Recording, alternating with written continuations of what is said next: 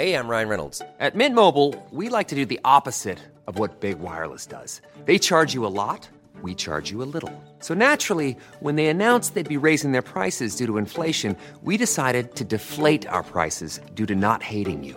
That's right. We're cutting the price of Mint Unlimited from $30 a month to just $15 a month. Give it a try at mintmobile.com slash switch. $45 upfront for three months plus taxes and fees. Promote for new customers for limited time. Unlimited more than 40 gigabytes per month. Slows. Full terms at mintmobile.com.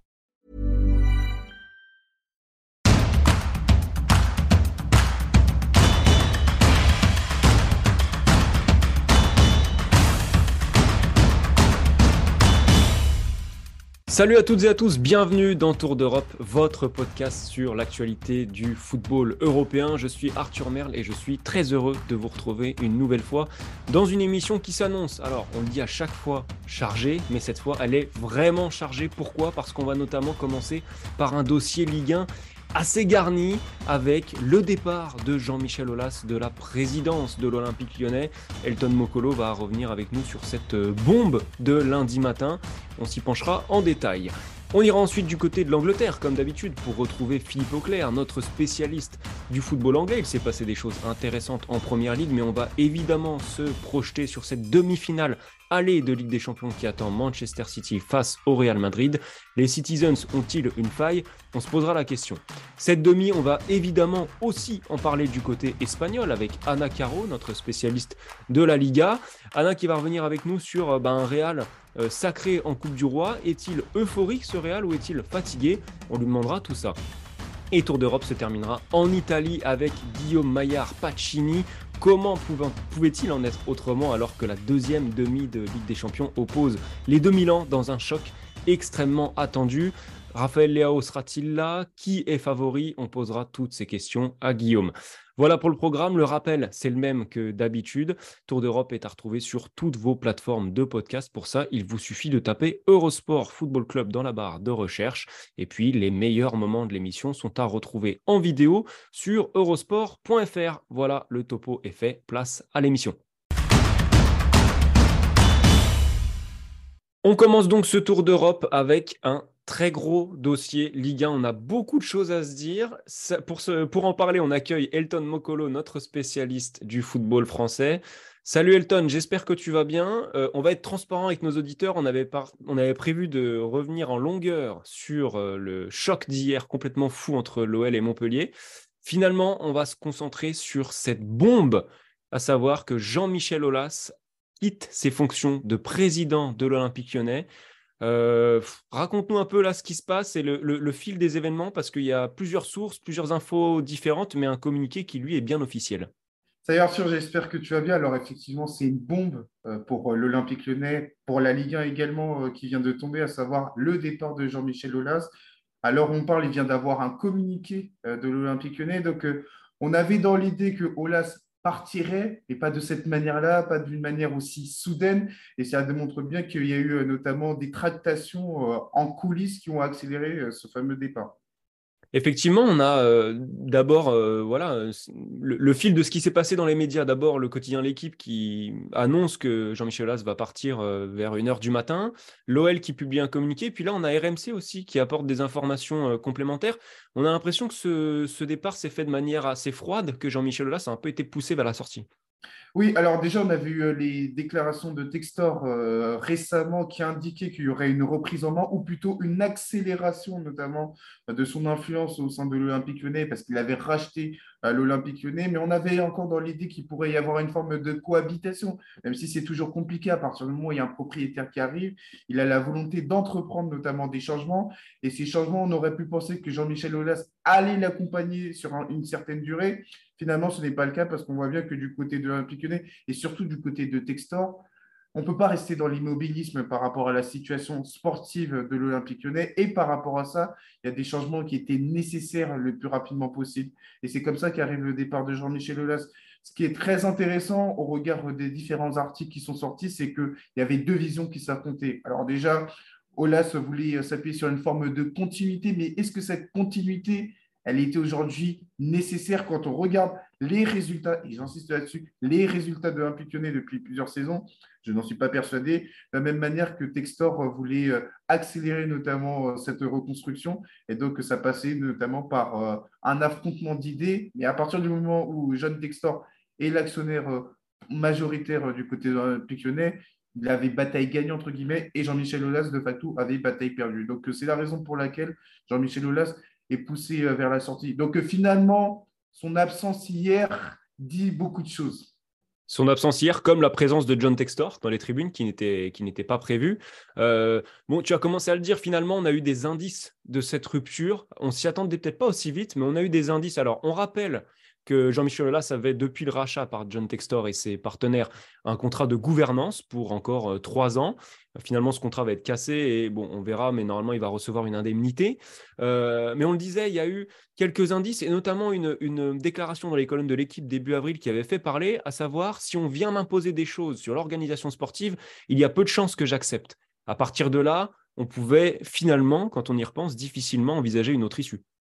Exactement. On connaît Jean-Michel Aulas, il a toujours cette volonté d'être protagoniste. Et là, on parle de son club, un club qu'il a contribué à amener au niveau où on l'a connu. Et donc, par rapport à ça, c'était sûr que dès lors qu'il y avait une prise, il y avait une déclaration publique de cet acabit, c'était sûr que c'était, entre guillemets, un message envoyé à John Textor. John Textor l'a entendu et il savait très bien que cette cohabitation, qui était une cohabitation de raison, pas forcément une cohabitation voulue par Textor, n'aurait pas pu euh, durer euh, sur un certain temps. Donc, c'est la raison pour laquelle euh, Jean-Michel Aulas a été finalement débarqué, parce que ça a obligé, en quelque sorte, John Textor à prendre ses responsabilités et d'acter le fait que Jean-Michel Aulas ne pouvait pas être l'homme de cette continuité, de cette transition qui était annoncée au départ.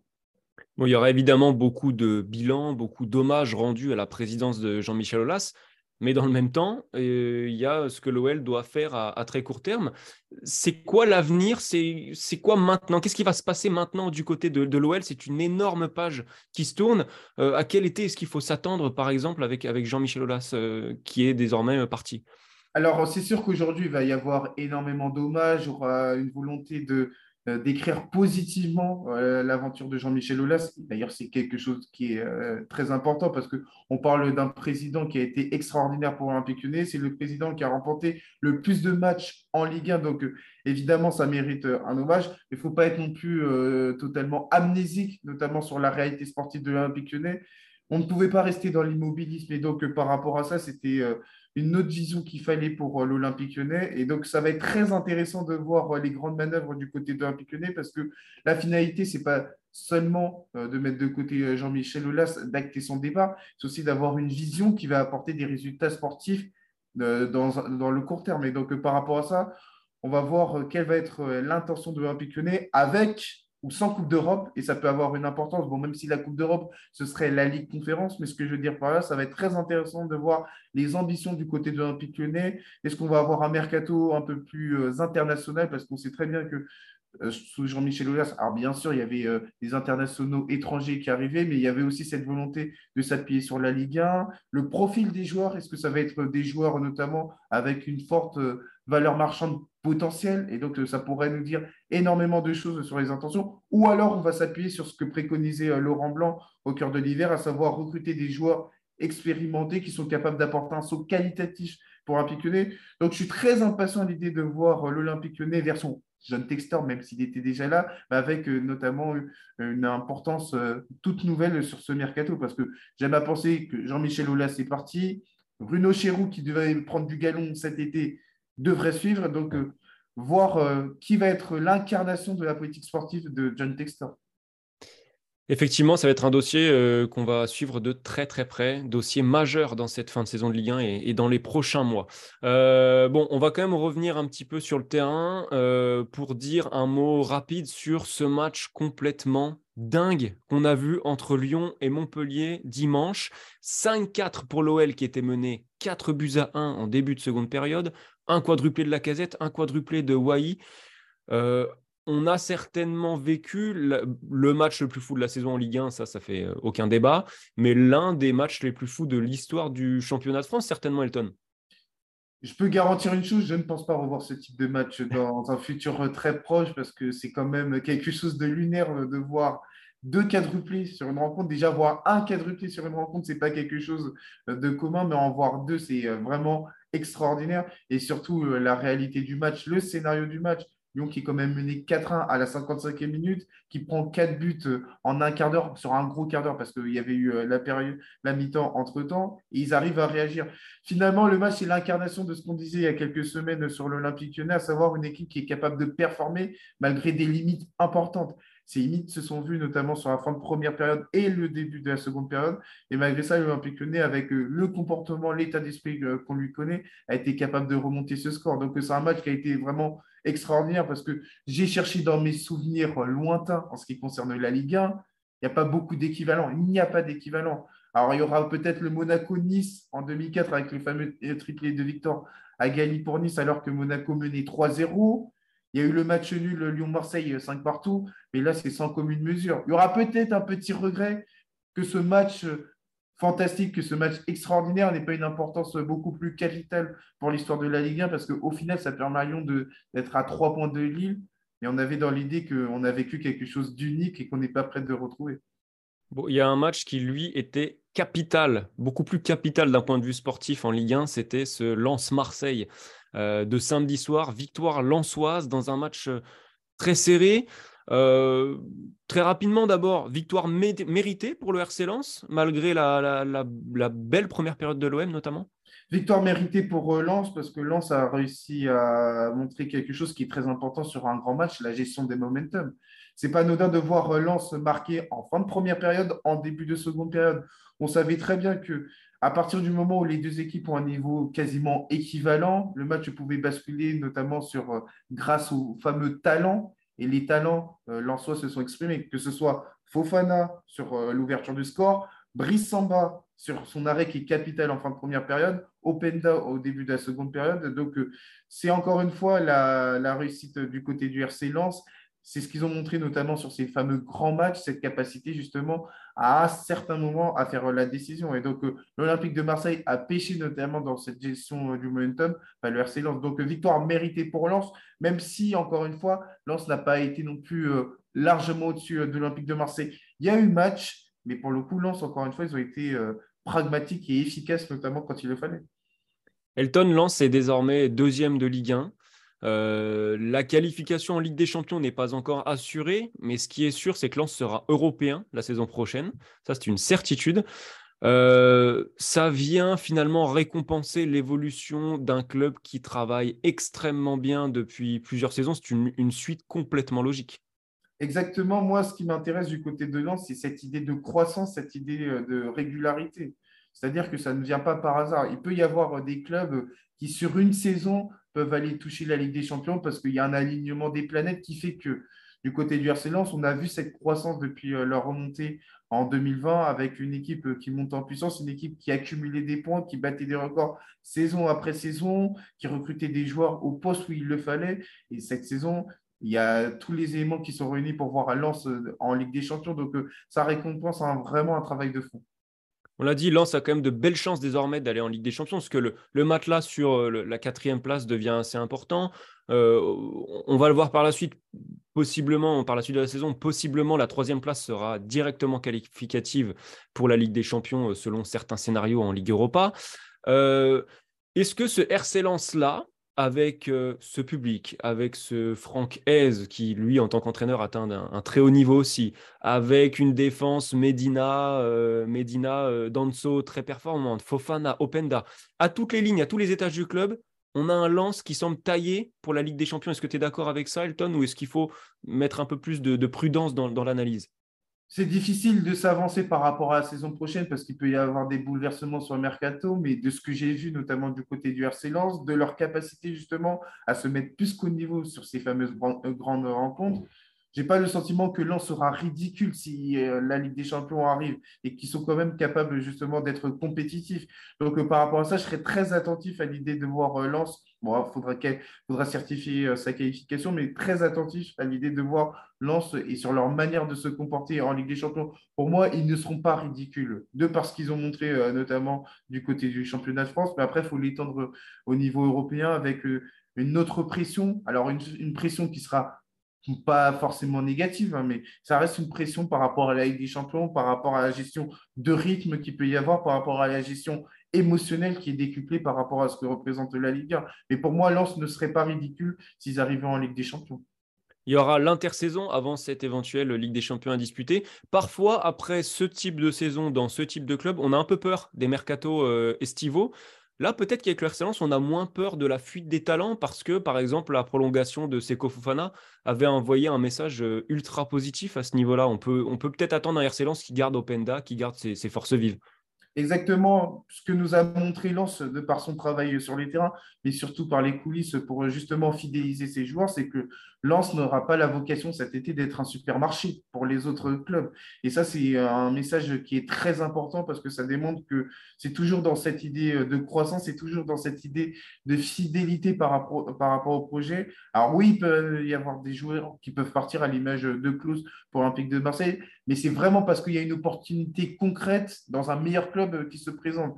Et là, j'aime à penser que Lens réunit beaucoup de qualités, beaucoup de conditions pour des joueurs, à savoir être titulaire dans un premier temps, jouer la Ligue des Champions euh, potentiellement et avoir une importance euh, dans cette équipe-là. Et donc, moi, je pense que notamment des éléments, alors peut-être pas Samba qui est arrivé euh, l'été dernier, mais Openda qui risque d'être courtisé. Si je suis Openda et que je suis pragmatique, je ne vais pas retrouver des conditions ailleurs, des conditions de cet acabit, à savoir être titulaire pour une équipe qui va jouer vraisemblablement la Ligue des Champions et un joueur référent euh, dans le système Lensois. Donc euh, aujourd'hui, j'aime à penser qu'il n'y aura pas de grands mouvements du côté du séance. Il pourrait y avoir peut-être une opportunité pour euh, Danso. Je préjuge de mon côté. À côté de ça, je pense que la base sera là parce qu'il y aura la volonté d'écrire quelque chose d'unique, à savoir le retour de Lens en Ligue des Champions et avec encore une fois des ambitions parce que quand on voit l'identité euh, de certaines équipes qui sont arrivées en huitième de finale de Ligue des Champions, lance, ça reste lance au regard euh, de l'Europe, mais ils n'ont pas non plus, entre guillemets, à baisser la tête. Ça sera l'occasion de montrer euh, leur qualité. On va suivre ce RC évidemment, euh, comme depuis le début de saison, de, très très près dans cette fin d'exercice avec toi, Elton. Merci beaucoup pour ton analyse dans cette grosse page Ligue 1 cette semaine dans Tour d'Europe. Euh, on te souhaite une excellente semaine de, de, foot européen, de foot français, et on te retrouve dès la semaine prochaine dans Tour d'Europe. Nous, on prend la direction de l'Angleterre. Salut. Après cette grosse page Ligue 1, on rejoint donc la Première Ligue et notre spécialiste du football anglais, Philippe Auclair. Salut Philippe, très content de te retrouver. On l'a dit en introduction, on va beaucoup se concentrer évidemment sur ce choc à venir entre Manchester City et le Real Madrid. Mais avant ça, mm. il s'est passé quand même quelques petites choses dans le championnat anglais ce week-end. Euh, qu'est-ce que tu en as retenu, Philippe, entre un Arsenal que je trouve, moi, toujours admirable de courage et de, qualité, et puis une course Liverpool-Manchester United euh, à l'Europe qui est très intéressante elle aussi.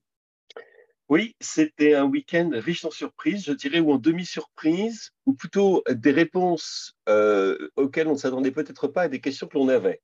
Euh, il y avait la question est-ce que Newcastle a les moyens de stopper Arsenal et d'en fait de porter un coup fatal à leurs espoirs de titre? Et en cas de victoire à St. James, Newcastle aurait d'une part conforté bon, sa place dans le top 4, d'une part, et puis surtout aurait réglé le, sort du championnat pour de bon. Ça n'a pas été le cas. Euh, et de l'autre côté, euh, on a vu un Manchester United qui est encore très très perfectible, c'est le moins qu'on puisse dire, euh, à West Ham, avec un David Herrea, ma foi, qui, qui, a vraiment pour une fois, j'aime pas vraiment pointer le doigt sur les gardiens, mais là pour une fois, il a vraiment coûté on va dire au moins deux points à son équipe. On ne va pas dire trois, on va dire, deux points à son équipe. Mais bon, pour commencer par Arsenal, en effet, tu as parlé du courage. Je pense qu'en effet, ils ont, ils ont dû faire preuve de beaucoup de, courage, de, de pugnacité. Euh, aussi savoir, euh, je ne vais pas me faire que des copains avec les fans de Newcastle, savoir répondre à certaines provocations. Euh, parce que Newcastle quand même pratique un football d'une physicalité proche, proche, de la brutalité. Je pense qu'on peut, on peut tous l'accepter à l'anglaise, mais euh, je pense avec parfois excessif. En tout cas, ils n'ont pas réagi euh, de, mauvaise façon, comme ça aurait pu être le cas auparavant, tout en produisant du jeu face à une défense extrêmement difficile à bouger, tout en sachant résister, en ayant parfois une petite part de chance, évidemment, avec les, euh, les tirs qui, qui, arrivent sur, sur la barre ou sur le poteau. Mais bon, on pourrait prendre ça de l'autre côté, mais ils ont montré des, des qualités qu'on leur connaissait cette saison, mais dont on se demandait si c'était des choses qu'ils allaient montrer par, euh, par bribes, et puis on allait retrouver le vieil Arsenal. Non, ce n'est pas le cas. Là, ils se replacent à, un point seulement de Manchester City, et on regarde les calendriers des deux clubs, et on se dit, hmm, OK, Manchester City a un match à jouer en retard, mais ce match, c'est contre Everton. Euh, ça sera contre Everton le week-end prochain. Euh, et c'est sur le terrain d'Everton, qui est actuellement 19e, qui doit donc absolument l'emporter pour euh, se sortir de la zone, de, la zone rouge. Ils ont ensuite des déplacements, euh, tu m'interromps si je me trompe, mais à Brentford, qui est une équipe qui marche plutôt bien, et puis à Brighton, qui est une équipe qui marche tout simplement magnifiquement en ce moment. Donc tu te dis, c'est pas un programme aussi simple qu'on pourrait le croire. Et en plus de ça, mais on va revenir sur Manchester City dans quelques minutes, ils sont peut-être un petit peu moins convaincants en ce moment qu'ils l'ont été il y a deux, trois semaines.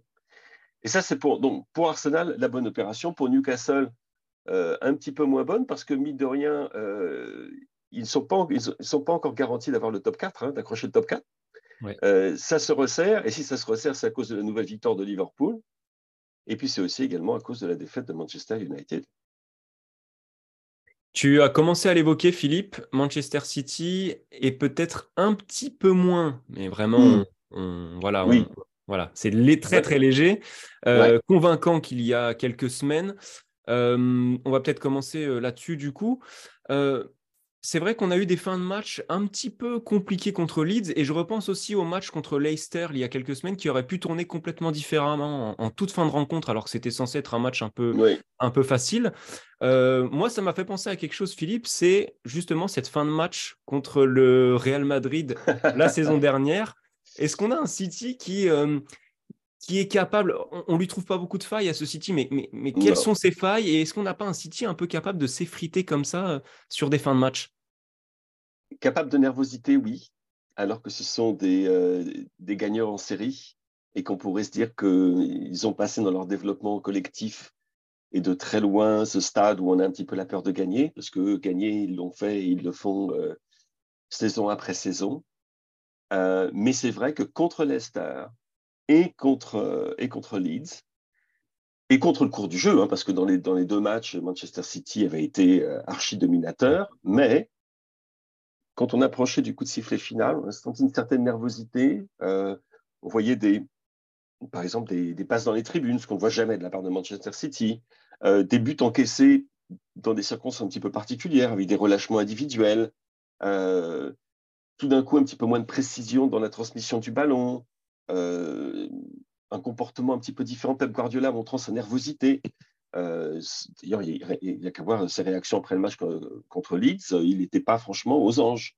Euh, ils avaient gagné, c'était l'essentiel. Mais bon, d'une part, il avait du mal à accepter le fait que Erling Haaland n'ait pas pris le penalty, tout simplement pour donner une chance à, à Ilkay Gundogan de, marquer son, premier coup du chapeau. Bon, c'était sentimental et sympathique, mais ça n'a pas plu du tout à Pep Guardiola et ça ne se reproduira pas. mais on sent en effet par moment un tout petit peu de fébrilité. Mais encore une fois, euh, je pense qu'on cherche la, petite bête parce que dans l'ensemble de son œuvre, ce Manchester City reste euh, imposant, euh, mais il n'est pas impitoyable comme il a pu l'être. Et, il s'apprête maintenant à rencontrer une équipe qui lui a fait beaucoup de mal dans le passé. Et Pep Guardiola se retrouve face également à un entraîneur qui lui a fait beaucoup de mal de par le passé. Et euh, je veux dire, si jamais on fait un sondage, d'ailleurs, euh, on en parle évidemment, on parle énormément. Je veux dire, on ne parle que de ça. Non, on ne parle pas que de ça. Mais quand on parle de l'Europe, on parle évidemment que de ce match-là. Et je pense que le jugement ici en Angleterre est, absolument unanime et sans équivoque. S'il y a une équipe qui peut stopper Manchester City, c'est le Real Madrid de Carlo Ancelotti. Ouais, on a, eu, on a eu un Bernardo Silva après la rencontre qui a, euh, qui a posé une question en disant pourquoi devrions-nous avoir peur d'eux? Alors, c'est assez paradoxal parce que, parce que bon, on, aurait pas mal de réponses à lui apporter à cette question-là.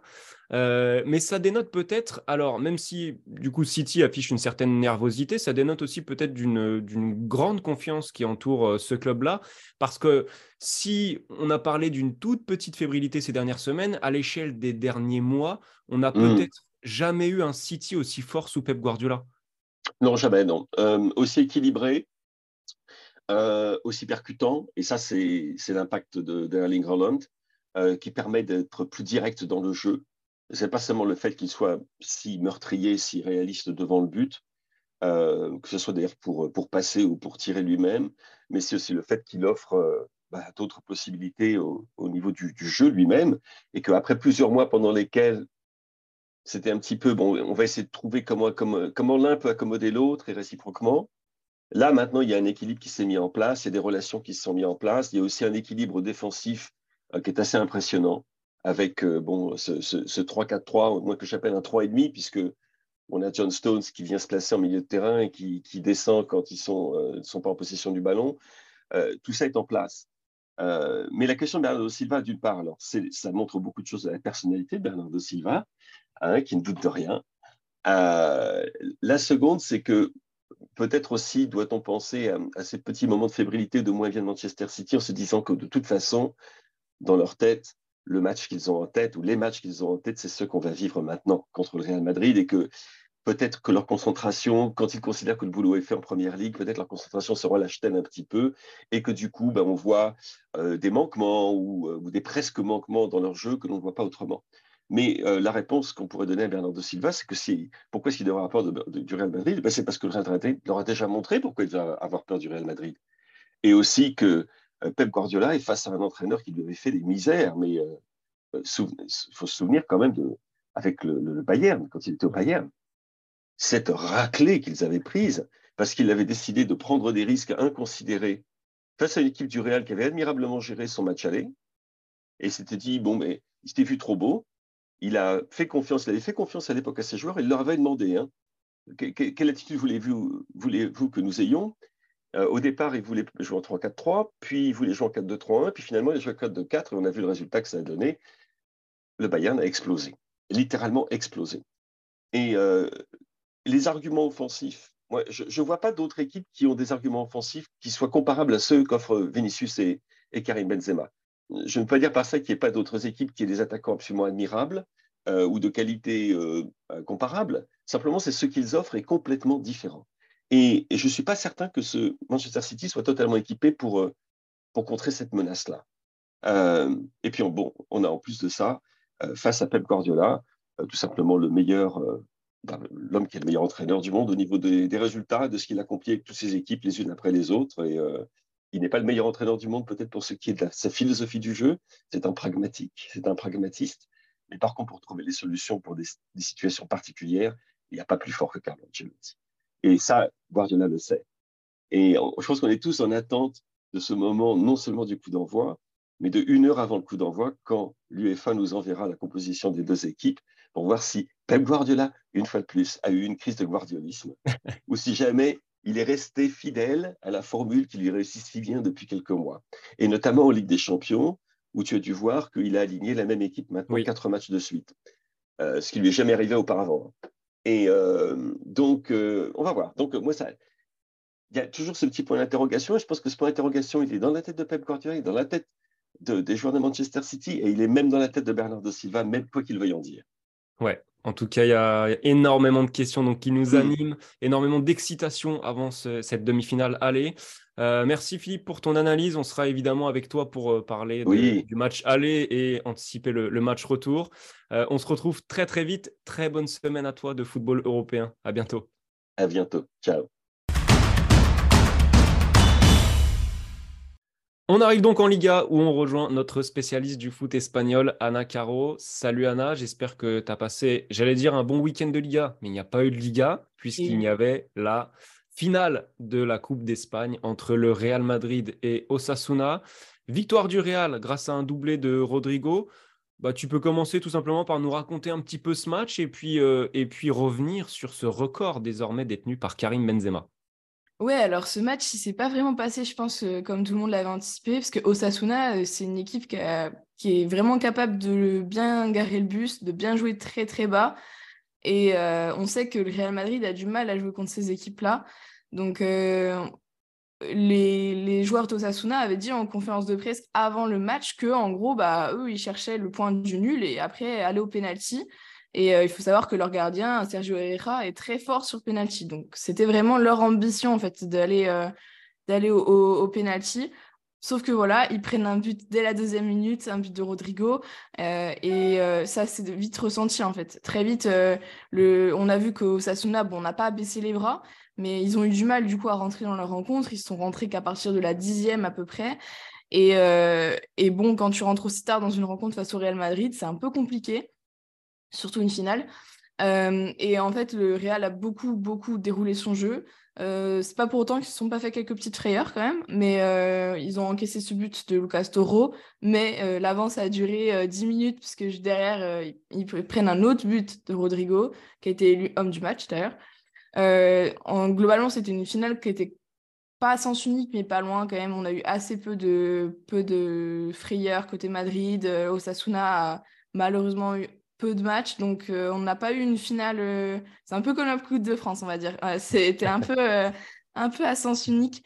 Et, mais bon, on a vu surtout en tribune de belles, de, de, beaux groupes de supporters. En plus, c'était marrant parce que c'était blanc d'un côté, rouge de l'autre. Donc, c'était vraiment, ça tranchait vraiment. Et une belle finale parce qu'on a eu un beau perdant, parce que Osasuna a vraiment perdu avec les donneurs, on va dire. Ils, se, ils, ont célébré ça avec leurs supporters, etc. Parce que bah, ils savent pas quand est-ce qu'ils seront à nouveau en finale de coupe. Donc, euh, donc ouais, c'était un beau moment au football, on va dire. Et puis effectivement, il y a ce record de Karim Benzema, 25 euh, titres avec le Real Madrid, c'est énorme.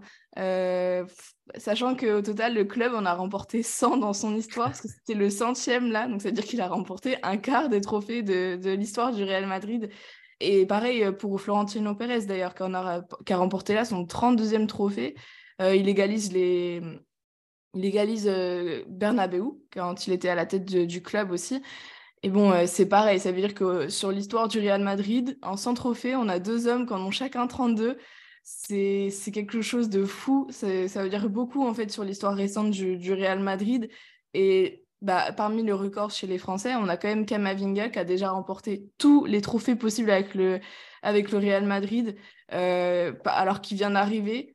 Donc euh, voilà, c'est des chiffres euh, vraiment, vraiment fous. Et ben, finalement, c'est assez peu étonnant que ce soit Karim Benzema qui détienne ce, ce record-là, parce que ça fait quand même très longtemps qu'il est au Real Madrid, qu'il a vécu toutes les plus belles années avec tous les sacres en Ligue des Champions, etc.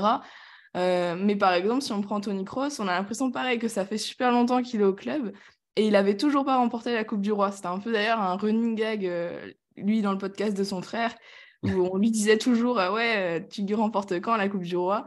Et tout le monde, même les supporters du Real Madrid, l'ont un peu chambré quand il a remporté et ont posté la photo de, Tony Kroos avec le trophée en mode C'est fait, maintenant il n'y aura plus de blagues à faire. C'est vrai, c'est un petit peu le titre qui manquait à ce Real Madrid. Euh, maintenant, la question qu'on se pose, il y a cette demi-finale allée de Ligue des Champions qui arrive contre Manchester City, énorme choc. La question qu'on se pose, c'est dans quel état est le Real? Est-ce qu'on a un Real euphorique? D'ailleurs, tu peux nous raconter un peu comment ce, titre a été fêté ou non. Et où est-ce qu'on a un Real euh, plutôt usé physiquement euh, avant ce choc? Alors, bah, le Real Madrid a décidé de ne pas fêter ce titre. Alors, je pense qu'ils l'ont fêté dans les vestiaires euh, comme ça se doit, mais c'est ce que racontait Kamavinga, enfin, ce qu'il dit souvent d'ailleurs dans ses interviews, c'est que bah, même des titres comme ça, le, le Real Madrid ne va pas forcément les célébrer parce qu'il y a des échéances derrière.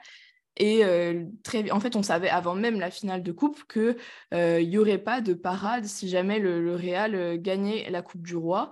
Alors, est-ce qu'en fin de saison, ils en feront une? Je suis vraiment pas sûre parce que la Coupe du Roi, dans l'histoire du Real Madrid, c'est pas super important. Mmh. et il faut savoir que même des fois, des titres, genre un simple titre de Liga, euh, le Real Madrid ne l'a pas célébré. Donc euh, on peut s'imaginer que la Coupe du Roi ne sera pas spécialement fêtée.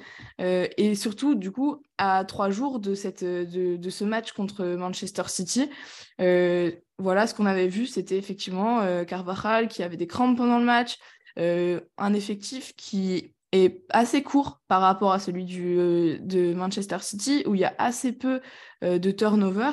Euh, là, Modric n'était pas là pour le match. Ça, ils ont, enfin, n'a pas débuté. Il était sur le banc parce qu'il revenait de blessure.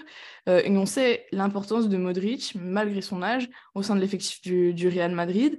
ça l'a fait sans lui, mais ils savent que contre Manchester City, il faudra qu'il soit là à, à 100%. Lui a dit en conférence de presse, en en zone mixte après le match qui sera là à 100%, qu'il n'y a aucun doute qu'il va jouer contre City.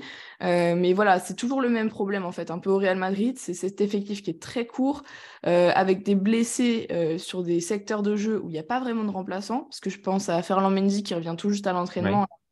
Et lui qui n'avait pas de remplaçant, c'est pour ça qu'on a Kamavinga qui est latéral gauche et qui sera d'ailleurs sans doute latéral gauche contre Manchester City. et c'est le cas même latéral droit. là, on sait déjà que Dani Ceballos est forfait pour le match contre City. Donc, il vaudrait mieux pas que, euh, je sais pas, euh, Modric euh, rechute lors du match contre City parce que euh, au match retour, ça risque d'être compliqué quand même. Donc voilà, c'est toujours le même problème. C'est toujours un effectif trop court. Euh, je sais que euh, c'est un sujet aussi pour le mercato de cet été du côté du Real Madrid, que Florentino Pérez a envie un peu d'élargir ce groupe parce qu'il voit lui aussi que bah, les effectifs qui vont loin dans les compétitions européennes, c'est des effectifs pléthoriques. Et c'est pas le cas du, du Real Madrid. Bon, malgré ces petites limites, j'imagine que euh, l'ambiance est toujours plutôt à l'optimisme autour du Real Madrid avant un match de Ligue des Champions. Moi, je m'étais fait une réflexion euh, lors du, tour précédent. J'avais l'impression que le Real était encore plus fort que la saison dernière. Est-ce que c'est une impression euh, partagée du côté de l'Espagne? Non, du côté de l'Espagne, non. Euh, parce que euh, honnêtement là cette, euh, cette saison il y a une vraie crainte du, de Manchester City. C'est à dire que la saison passée il y avait une crainte mais pas aussi élevée parce que je pense que enfin en tout cas de mon point de vue l'équipe de Guardiola fait plus peur aujourd'hui parce qu'elle semble beaucoup plus tranchante avec Haaland notamment. Alors que l'année dernière il y avait quand même Ok, euh, il y avait un peu les mêmes débats, c'est-à-dire que l'effectif du Real Madrid était déjà un peu juste par rapport à celui de City en face, mais euh, on s'appuyait vraiment sur euh, bah, tous les cadres étaient en forme à l'époque, il y avait cette, cette expérience européenne et, et puis le fait de effectivement pas avoir un tueur comme Haaland dans le but, donc un peu moins de crainte du côté offensif, on va dire. Là, cette saison, vraiment, si on regarde les talk shows comme euh, Chiringuito, etc., euh, ils ont vraiment, ils se méfient vraiment de Manchester City. Euh, un peu se dire, bon, l'année dernière, le Real est passé à l'arrache. là, cette saison, ça peut le faire. Et, parce que aussi, quand tu bats le Bayern, bah, tu gagnes une certaine crédibilité. Et évidemment, le, Real Madrid a ça en tête. Alors, ça, c'est le côté de la presse, on a peur. Euh, si on écoute les discours des joueurs euh, et de Ancelotti sur le match, il n'y a aucune crainte. Vraiment, euh, le, Real Madrid est sûr de ses forces, parce que ça, c'est au moins quelque chose qu'on on peut leur reconnaître du côté du Real Madrid, c'est que aujourd'hui, on a beaucoup d'équipes européennes, même du Bayern en ce moment, qui tâtonnent un peu et qui n'ont pas vraiment l'air sûrs de ce qu'ils produisent. Côté Real Madrid, il n'y a aucun doute là-dessus. Le jeu, ils savent déjà ce qu'ils vont mettre en place, etc. Et d'ailleurs, Rodrigo, euh, tout juste après avoir été sacré, donc homme du match, après avoir remporté la Coupe du Roi, il dit euh, Moi, j'ai hâte de jouer contre, le, contre Manchester City. Et il sait déjà, lui, qui va être titulaire vu, les dernières, ses, dernières performances. Et pareil pour Ancelotti. Euh, y a, franchement, il n'y a pas de crainte, en tout cas au sein du club. Bon, c'est ça dénote un match qui est très très compliqué à pronostiquer. En tout cas, on est tous très excités avant cette demi-finale euh, de Ligue des Champions. Euh, on sera évidemment avec toi dans Tour d'Europe pour débriefer ce match aller et se projeter sur le match retour. Merci Anna pour ton analyse. On te retrouve très vite et nous, on file du côté de l'Italie. On termine donc ce tour d'Europe en Serie A et on retrouve notre spécialiste du foot italien, Guillaume Maillard Pacini. Salut Guillaume, ça fait euh, énormément plaisir de te retrouver dans Tour d'Europe. Tu as débriefé le titre du Napoli dans le FC Stream Team vendredi, mais ça fait un petit moment qu'on t'a pas vu dans Tour d'Europe. Comment ça va? Est-ce que tu as passé un bon week-end de Serie A? Écoute, les week-ends de Serie A sont toujours bons. Euh, cher Arthur, tu le sauras, il se passe toujours beaucoup de choses. A eu, euh, on a eu des gros chocs on a un peu la course à la Ligue des Champions qui commence un peu à se, à se dessiner avec la Roma et l'Atalanta qui ont un peu lâché l'affaire. La Juve, alors Arthur, on ne sait toujours pas évidemment le dossier judiciaire, donc euh, c'est quelque chose, à mon avis, la sanction devrait tomber d'ici deux, trois, voire même quatre semaines. Donc c'est vraiment quelque chose qui est encore difficile à, savoir. Mais en tout cas, la Juve est là, elle est deuxième. Elle est la de troisième avec l'Inter quatrième, donc euh, et Milan qui est juste derrière. Donc en tout cas, voilà, on a eu un peu plus d'informations sur la course à la Seine. Évidemment, le titre on a parlé d'un Tour d'Europe, le, Napoli l'a fêté dignement dans une ambiance de dingue contre, contre la Samp et crois, contre la Fiorentina, pardon. Et crois-moi, Arthur, on le fait encore. et on le fêtera pour encore plusieurs semaines à Naples. Tu sais comment, comment est la vie. Mais en tout cas, voilà, c'est un week-end où la Roma et l'Atalanta ont vraiment lâché l'affaire en Ligue des Champions et on aura une course voilà, à 4 avec la Juve, avec le point d'interrogation à côté pour savoir évidemment le, dossier judiciaire, ce qui va en, advenir. On va parler du Milan dans quelques instants, mais on va d'abord parler en particulier de Théo Hernandez quand même, qui nous a encore fait un rush dont il a le secret. Raconte-nous un petit peu ce, ce but, ça devient un petit peu normal, j'ai l'impression, à Milan. Écoute, euh, c'est une course de 84 mètres euh, avec 8 touches de balle. Tu l'as vu, une frappe légèrement déviée, mais c'est un but vraiment qui résume euh, parfaitement Théo Hernandez. Il ne met jamais des buts simples. Je ne sais pas si tu te souviens, mais l'arrière, il avait mis un peu le même contre l'Atalanta. D'ailleurs, c'était un match c'est l'avant-dernier match du championnat décisif pour le titre. Donc, c'était un but, on va dire, bien plus important, même si celui-là, il est aussi contre, contre un grand club contre la Lazio. Mais voilà, c'est un but à la, à la Théo où, Maignan lui donne la balle et il traverse tout le terrain. Il prend une vitesse Milinkovic. Et, euh, pour ceux qui ne l'ont pas vu, allez le voir parce que c'est le but du week-end en Italie. Mais voilà, en France, maintenant, vous le connaissez parce que voilà, il, joue en bleu. Mais en Italie, on a l'habitude, depuis qu'il est arrivé à Milan, c'est vraiment un but à la Théo. C'est un but de dingue. Et, en Italie, alors peut-être qu'on se posera un jour le débat en France, mais en Italie, vraiment, Hernandez, pour nous, en tout cas, euh, en Italie, c'est l'un des meilleurs latéraux, avec des gros, gros guillemets, parce que ce n'est pas un simple latéral, mais c'est évidemment l'un des meilleurs latéraux du monde. Est-ce que c'est le meilleur? Euh, Je laisse les, les, auditeurs, les téléspectateurs en débattre. Mais en tout cas, pour nous en Italie, on le met clairement dans le top 3. Bon, en tout cas, Théo, ce sera possiblement l'un des acteurs majeurs du choc 100% milanais qui nous attend mercredi en demi-finale de Ligue des Champions. Euh, un derby pour une demi de C1. Guillaume, raconte-nous comment la ville de, Milan se, prépare à ce match complètement dingue. Écoute, très tendu, très tendu. À Milan, on parle que de ça. Euh, au bon souvenir de 2003 et 2005. Euh, voilà, un derby déjà, c'est déjà assez compliqué pour la ville de Milan. Mais alors un derby avec des champions en demi-finale, on va pas se mentir, Arthur, c'est assez inespéré pour les deux clubs. Euh, le tableau s'est heureusement ouvert avec, euh, voilà, il y avait Naples et Benfica avant. Donc voilà, on va dire que c'est la partie de tableau la plus simple pendant que les autres s'entretuent. Nous, on est vraiment entre nous. Voilà, on fait notre petite potée. Et c'est vrai que d'avoir les deux clubs de Milan, euh, voilà, la ville évidemment est, est, en émoi parce que pendant en six jours chrono, le 10 mai et le 16 mai, tu vas avoir un des deux clubs qui sera en finale. Donc c'est quelque chose d'inespéré, d'inattendu mais c'est quelque chose de terriblement excitant. Et ce qu'on peut dire à Arthur aussi, c'est que bah, Eurosport sera sur place parce que moi, j'aurai la chance d'y être. Donc euh, voilà, on fera beaucoup de choses sur eurosport.fr. Il y aura des, des, lives sur TikTok à suivre. Euh, voilà, il y aura quand même un gros dispositif euh, qui sera mis en place du, du côté d'Eurosport. Donc j'invite tout le monde à, à, suivre tout ça. Mais en tout cas, la ville de Milan, Arthur, elle est très, très excitée parce que ça va être un derby vraiment de dingue. Bon, déjà, on était excités de ce match, mais si en plus c'est Guillaume Maillard-Pachini qui nous le fait vivre, alors là, chers auditeurs, vous allez vraiment vous régaler sur eurosport.fr. On va se concentrer sur euh, l'aspect vraiment sportif de ce choc entre les deux Milan. Euh, concentrons-nous d'abord sur l'AC Milan. Il y a un élément majeur, une question qu'on se pose. Raphaël Leao sera-t-il là? Il est sorti blessé ce week-end.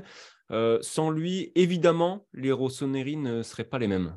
Écoute, euh, honnêtement, ça va être compliqué. Euh, c'est une élongation, donc une élongation, c'est pas la plus terrible des blessures, mais, qu'elle guérisse en 4 ou 5 jours. Milan a joué samedi à 15h.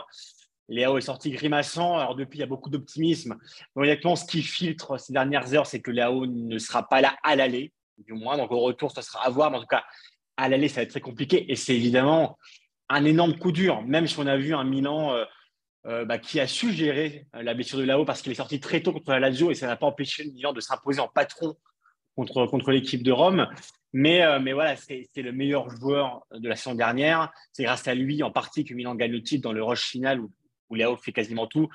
Et tu l'as vu contre Naples en, quart de finale. Le but de Giroud au retour, il traverse tout le terrain, il dribble tous les joueurs. Donc, c'est le meilleur joueur du Milan qui sera sur le flanc. Donc, forcément, c'est un énorme coup dur. Il devrait être remplacé par, par qui a fait une très bonne entrée, même si ce n'est pas son poste, mais il est probablement dans la meilleure, euh, dans la meilleure forme depuis son arrivée à Milan, le Belge. Donc, euh, ça ne sera pas Léao, mais disons que voilà, Milan va essayer de jouer plus en équipe et, moins se reposer sur, euh, bah, l'axe gauche. Théo Léao, qui est quasiment l'un des meilleurs couloirs du monde. Donc, c'est évidemment un énorme coup dur. Après, Milan va devoir faire ça avec l'espoir, évidemment, de, de, le, de, le, retrouver au retour. Mais le, coup sur le moral, forcément, est dur. Après, Milan va devoir jouer et, voilà, faire sans. Mais en tout cas, voilà, de ce qui filtre Arthur, pour l'instant, ça va être très compliqué de le voir titulaire mercredi. De l'autre côté, on a un Inter qui semble euh, vraiment, vraiment monter en puissance. En tout cas, dans les résultats, il y a une très belle série euh, d'invincibilité, de victoires, des victoires contre les gros récemment, que ce soit en Serie A, en, Coupe d'Italie. Euh, est-ce qu'on a tout simplement un Inter qui arrive avec une posture de favori dans ce match-là? Alors, hein, tu sauras, Arthur, qu'un derby à Milan, c'est sur 50-50. On le dit toujours, que, que le club soit premier, c'est toujours 50-50. Après, sur la dynamique et sur la forme, c'est certain que la balance penche légèrement côté Inter parce que euh, l'Inter est à 5 victoires de suite, parce que tu l'as dit, elle a battu euh, la, Roma samedi, même si la Roma était décimée. Elle a battu la, Lazio la semaine dernière, elle a battu la Juve en coupe. Euh, donc oui, 5 victoires de suite. typiquement, moi, c'est une équipe que je trouve très en forme. On retrouve aussi un, un Romelu Lukaku bah, qui physiquement se remet en place, qui normalement devrait être titulaire avec la Lautaro, la fameuse Lula qu'on pourrait retrouver euh, mercredi et dans, le derby. Donc honnêtement, sur la dynamique et sur le moment, euh, la balance penche légèrement côté Inter parce que vraiment, euh, au niveau de la forme physique, au niveau de la forme technique, au niveau des résultats, on a vraiment une équipe qui donne un, vraiment qui dégage un sentiment de puissance peut-être plus, plus fort que du côté de l'assimilant. Après un derby, voilà, ça va être ça va être 50-50, mais comme ça, même en Italie, quand même, dans, dans les médias, dans la presse, voilà, le, les pronostics vont du côté de l'Inter. Après un, derby encore plus en C1, tu le sais, ça va être 180 euh, minutes, euh, bah, on pourrait dire de bonheur. Mais, oui, sur la dynamique, en tout cas, l'Inter euh, arrive en, légère favorite, surtout avec la blessure, on en parlait de Léao. Donc forcément, déjà qu'elle était favorite, légèrement favorite de base, avec la blessure de Léao, avec une Inter qui est quasiment au complet, à part la blessure de Skriniar, on, en avait parlé dans le Tour d'Europe avec Cyril et Skriniar qui ne reviendra pas normalement avant la fin de la saison et qui donc devrait partir au PSG sans rejouer à l'Inter. L'Inter est au complet, en forme, sur une bonne dynamique. Donc oui, on peut dire que la balance penche légèrement côté Inter. Après, voilà, pour moi, Arthur, ça reste du 50-50. Bon, on a hâte de voir ça, on a hâte de, t'écouter, de te lire sur eurosport.fr. Et évidemment, Guillaume, tu seras avec nous pour débriefer ce match aller, pour parler du match retour. Bref, on, va vivre des prochains jours sur la scène européenne qui s'annonce très mouvementée. Merci Guillaume pour ton analyse. On te retrouve très très vite. Salut. Merci Arthur. Voilà, Tour d'Europe, c'est terminé pour aujourd'hui. On le rappelle une nouvelle fois, vous pouvez retrouver euh, l'émission sur toutes les plateformes de podcast en tapant Eurosport Football Club, mais aussi en allant sur eurosport.fr pour retrouver les meilleurs moments en vidéo. On se retrouve lundi prochain pour une nouvelle émission. En attendant, excellente semaine de football européen à tous. On va être gâtés avec la Ligue des Champions. Salut